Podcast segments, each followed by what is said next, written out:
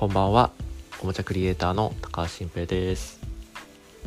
えー僕最近別のポッドキャスト番組やってましてまあ月に1回だけなんですけど j p o p じゃんけんっていう番組をやってます。よかったら検索して聞いてみてほしいんですけどとまあ川原あずささんっていう友達と2人で j p o p について語りまくるっていう番組なんですよ簡単に言うと。でまあ自分が j p o p に目覚めた頃から高校大学までぐらいかなそこら辺の話が中心になっててもう好きなアーティストとか好きな曲を、まあ、存分に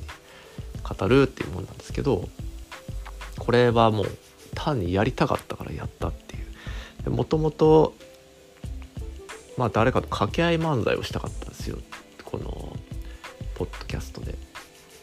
でそれはまあ今もやりたいんですけどとりあえずまああずさん、から、まあ、その川原あずささんから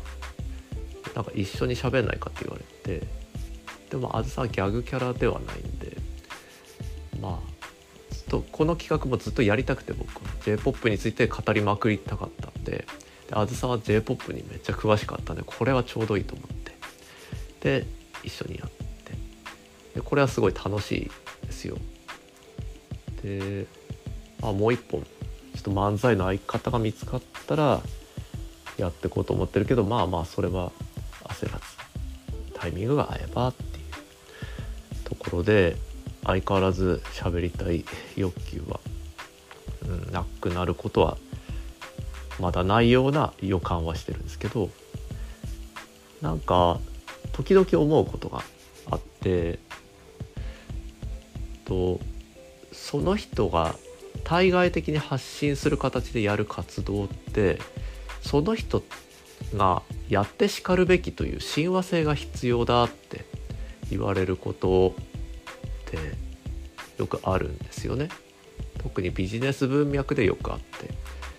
例えば分かりやすい話で言うと本を書きましょうという企画がありで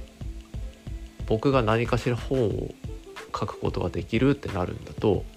やっぱり書く内容って自分が専門家としてやっているおもちゃやゲーム開発であったりアイデア発想であったり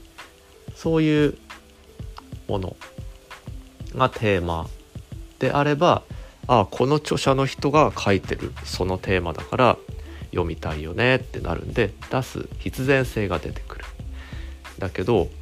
僕がじゃあ今このタイミングで j p o p がいくら好きだからって言って j p o p の本みたいな急に出してもここいつ誰なんだみたいなことになるじゃないですか。ただ j p o p が好きな一人のおじさんだから他にも j p o p のことを本当に専門でやってる人がたくさんいる中でそれを出す理由があるのかいということでそういう企画を考えてもと発行してくれる出版社とかないだろうし。ってな感じでその人である理由が必要だよねって真面目に語ると言われるんですよ。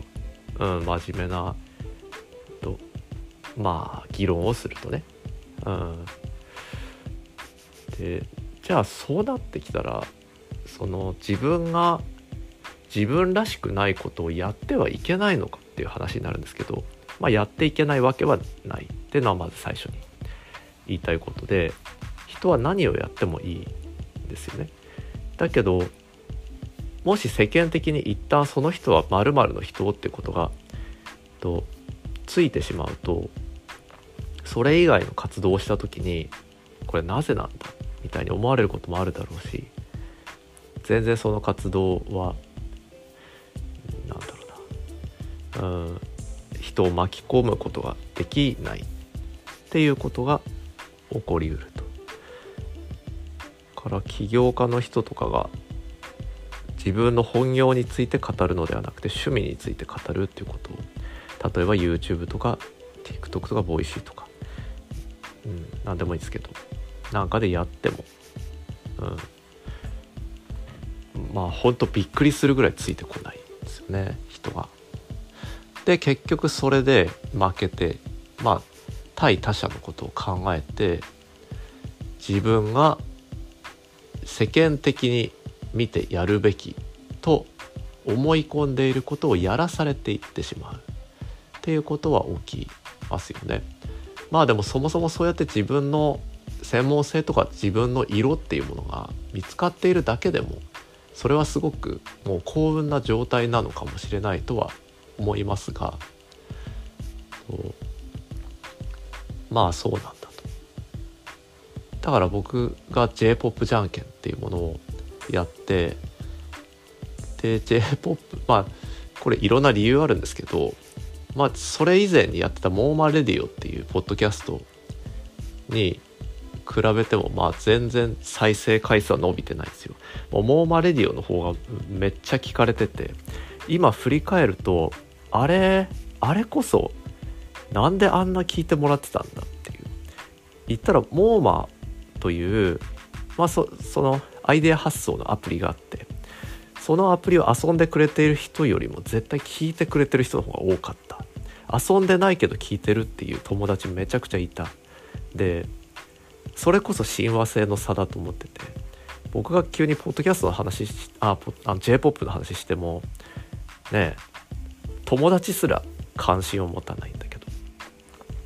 僕がアイデアの話をすると急に聞いてくれるう、ん、まあそういうもんだよなって逆の立場で考えても思いますよね。うん。でもやっちゃいけない企画があるはずはなく聞かれることだけが全てでもなくやりたいことをやればいいですよね。うん。だからやりたいことで売れたいと最初に思うのは難しいかもしれないですけどうん。やりたいことはもう告知なしで無告知で誰にもバレずにやった方がいい。だろうな。というかまあそうかもしれないなって。うん。思いますね。うん。まあそうだな。今日の話はそんな感じかな。ちょっと J-POP じゃんけんよかったら聞いてみてください。あの面白いは面白いです。J-POP みんな好きだし。で聞いてもし気に入ったらこのアーティスト取り上げてくださいみたいなのちょっとお待ちしてます。はい。からまあこれは1年ぐらいは続けてみようかなって感じで引き続きいろんなことに手出していきたいですけど、うん、まあでもやりたいことで言ったらやっぱ僕落語とか漫才結局やりたいんで、うん、それはまあ50歳に向けて一番いいタイミングというかまあ運命的に偶然運ばれてきたタイミングでやっていくのかなみたいな。感じだしそれがなくてそのうちその欲求がなくなって別のことがやりたくなったらどんなことだろうとモラルに反しなければ自分の専門性と全く関係ないどんな企画であろうと僕はやっていってそれによって友達を一人見つけるってことを繰り返していきたいと思ってます。はい。じゃあ今日はそんな感じです。皆さんおやすみなさい。